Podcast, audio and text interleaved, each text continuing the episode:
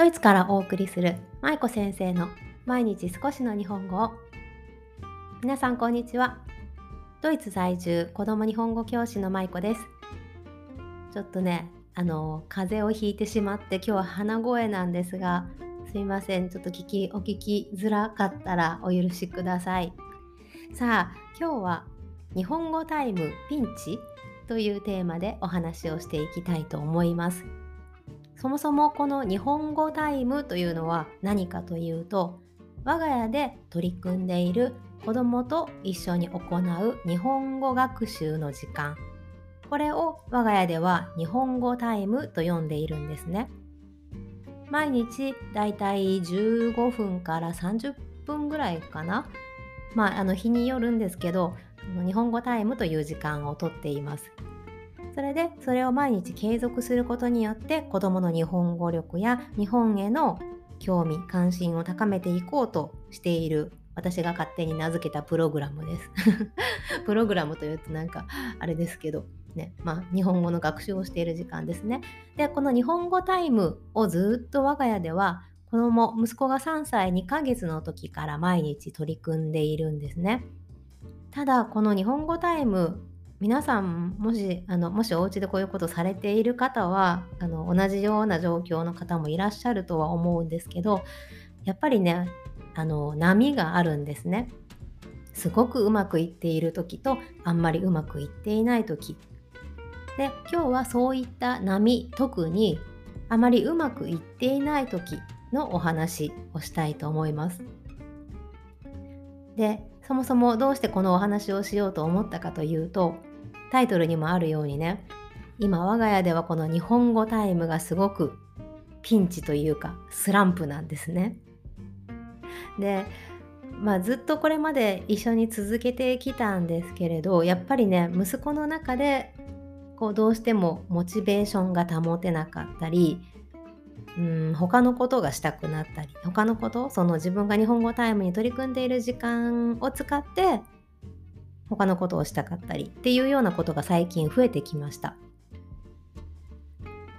で私たちはもともと日本語タイムずっとやってきたんですけどちょうど先月ですね。あ違う？5月？あそうそう4月5月。先月と先々月に日本に一時帰国をしていました。ちょうど1ヶ月ぐらいね帰国したしてたんですけどで私の多分読みがまあね甘かったのかもしれないけれど、まあ、日本に帰ったら息子は日本とか日本語の学習についてもっと興味が湧くだろうって思ってたんですね。したがって日本からドイツに帰ってきた後は日本語タイムも絶対もっとやりやすくなるだろうしなんなら息子からやりたいって言い出したりすることもあるんじゃないかなっていうふうに私は思ってたんですね。でもいざ蓋を開けてみると全くそんなことはなかったんです。最近では息子はねこんなことをよく言ってます。ママなんで日本語タイムしないといけないの？僕テレビが見たい。ねえねえ今日は音読だけ一つだけにしようよ。こんなことをね言うようになってきました。でまあこういった時期がね必ず来るだろうというのは私も日本語タイムを始めた頃からずっと分かっていたというかね、まあ、あのそう予想していたことなのでまあついに来たかということで、まあ、受け止めてはいるんですけれどでもやっぱりそう言われてしまうとあのどうしてもね私の都合でやっているっていうような後ろめたさがいつもあるのでなのであまあそういう気持ちにもなるだろうなというふうに感じました。じゃあこういった時に私たち親はどういうふうに対応していけばいいかということをね今日皆さんと一緒に考えていきたいと思います。でここでもし自分の子供が日本語学習をやめたいとかもう続けるのが嫌だとか他のことがしたいこんな風に皆さんに対してお子さんが言ったとしますね。そうするとどういうふうに対応するかっていうのをちょっと頭の中で想像しながら聞いてください。ではここで皆さんにクイズを出しますね。さあ対応の仕方についてです。皆さんはお子さんがもし日本語タイムやめたいって言ったら言った時とか今日はしたくないって言った時どういうふうに対応しますか？3択クイズにするので皆さん1つ選んでくださいね1つ目は日本語はあなたにとってとっても大事な言葉なのよだからちゃんと勉強しなさいっていうふうにちょっとやや叱る、ね、ちゃんと勉強しなさいやや強制的にね子供をさせる2番目あそうなのねじゃあ日本語タイムしなくていいわよ。ね、しなくていいよっていうふうに子供の要求を飲む。子供の要求を飲む。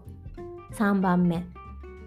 子供が日本語タイムに取り組みたくなるように何とか工夫をする。親の方で試行錯誤して何かを工夫する。皆さんだったらこの3つの中でどれを選びますか？どういった対応をしますか？あなたにとって日本語は大事なんだからちゃんと勉強しなさいというふうに半ば強制的に子供を日本語学習に仕向ける。で2番目は子供の要求を飲む、ね、日本語タイムじゃしたくないんだったらもうやめてもいいわよっていうことで飲む。で3番目は日本語タイムが楽しくなるような何か取り組みを親の方が工夫する。私だったらこれね多分3番を選ぶかなと思います。ただ一つ付け加えておきたいのは3番が正解っていうわけではないんですよ。ね、1番の方もいらっしゃるし2番の方もいらっしゃるし私は3番ですよっていうだけでこの問題に正解はありません。なぜならそれぞれのご家庭によって考え方とか環境もお子さんの性格性質も全然違うのでなので私が3番を選んだからといってこれが正解というわけではないです。で私は3番を選ぶと言いましたがどうしてこれがいいかこれがいいと思っているかというとやっぱり子供が楽しくない、ね、日本語を学ぶことに対して意欲的になれないっていうのには必ず理由があると思うんですね。それは日本語がやっぱり自分の今住んでいる国であまり使われていない言語だから必要性を感じないっていうことだったりとか日本語以外で他にしたいことがもっともっとあるっていうことだったり必ず何か理由があるはずなのでそれでももし日本語タイムを続けたいと親御さん、ね、私とか皆さんが思うのであればじゃあ子供が取り組みたくなるような時間にしてやる。何か子供が「うわ日本語タイムっていつも楽しいな今日も早くやりたいな」っていうような気持ちになれるような工夫をしていくっていうことが大切だと思っているんですね。例えば私がどういうふうな工夫をこういう時にしているかというと1つ目はまず子供にやることを選択させるというような工夫をしています。選択子供に選ばせるということですね。例えば先日行ったのは息子が、えー、いつもね何をやっているかというと音読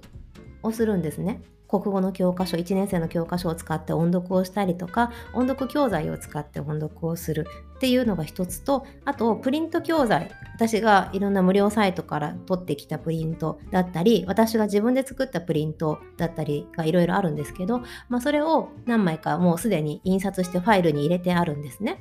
でその中からいつも2枚か3枚をするっていうのをしてで最後に何かプラスアルファでもう一つする。まあその日によって違うんですけどそういうことをしています。でこのプリント真ん中にあの途中で言ったその音読の後のプリント学習ですね。この時に私はいつも息子に好きなプリントを選んでいいよっていうふうに言ってるんですね。それはどうしてかというと私が全て選んでしまうとやっぱり親にやらされてる感というのがどうしても出てしまいます。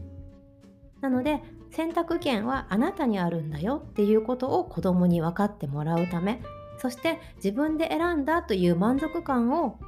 得てもらってそして継続したいという意欲につなげていくために子供に選択をさせるということをねあの工夫してやっています。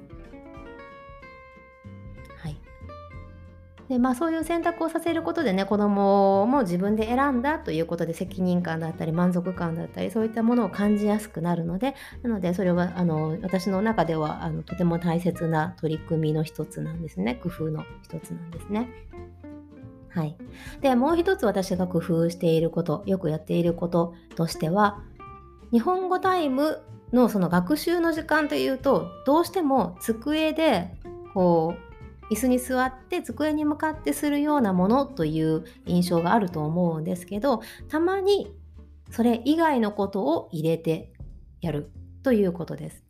これはどういうことかというとプリント学習も大切だし、ね、あのドリルとか音読とかももちろん大事なんだけどでも子供が別に机に向かってやっていく学習以外でも日本語を学ぶということはできますよね。例えば家族みんなで日本語を使ってすごろく日本語ですごろくを行うとか、ね、カルタをするとか、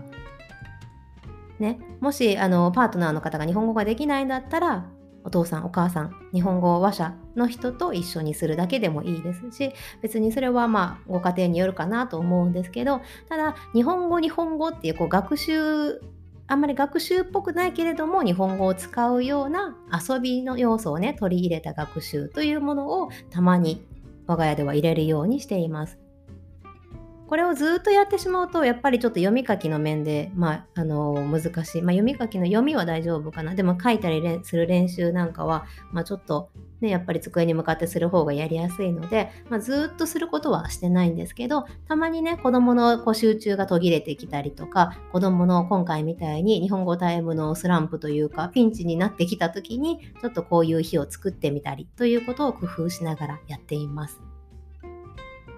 はい、まあそんな感じでねいろいろと工夫を重ねながらもやっぱりこう波があるわけですよ。ね、息子も日本語がドイツではあんまり必要ないということはねうすうす分かっているのでなので、まあ、それに合わせてそして自分が疲れてたり他のことがしたかったりする時に自分の感情に合わせて今日はしたくないとか音読はやめたいとかこれだけで終わりたいとかいろいろ言ってくるんですけどでも、まあ、そこもね親としてはやっぱりちゃんと受け止めてあげてで子どもの気持ちを理解してやる。ね、日本語確かに必要ないかもしれないねってあんまり使う場面はないよねそうだねっていうことは一旦受け止めた上ででもお母さんはあなたと日本語でお話ししたいと思ってるしおじいちゃんおばあちゃんもその気持ちは一緒だよとかいうふうに私は伝えるようにしています。なかなか、まあ、理屈だけでは分かってくれないんだけどね ま繰り返し伝えていくことが大切かなと思います。はい。そんなわけで今日は日本語タイムピンチというテーマで最近の我が家での家庭学習の状況についてちょっとお話しさせていただきました。いかがだったでしょうか？さあ皆さんの日本語タイムお家でされている方いらっしゃいますか？もしいらっしゃったら最近どんな様子かまたよかったらインスタの DM などで教えてください。私は日本語タイム家ではあの自分でやったりとかあと今やっている日本語教室日本語トイロの方でもね親御さんに取り組んでもらうようにしているんですけどそのそれ以外の方がどれぐらいこういったことをされされているかっていうのを全然知らないのでよかったらぜひぜひ皆さん状況を教えてください。はい、ではそんなわけで今日はここまでです。今日も最後までお聴きいただきありがとうございました。舞子先生の毎日少しの日本語を引き続き一緒に頑張っていきましょう。ほなまたね。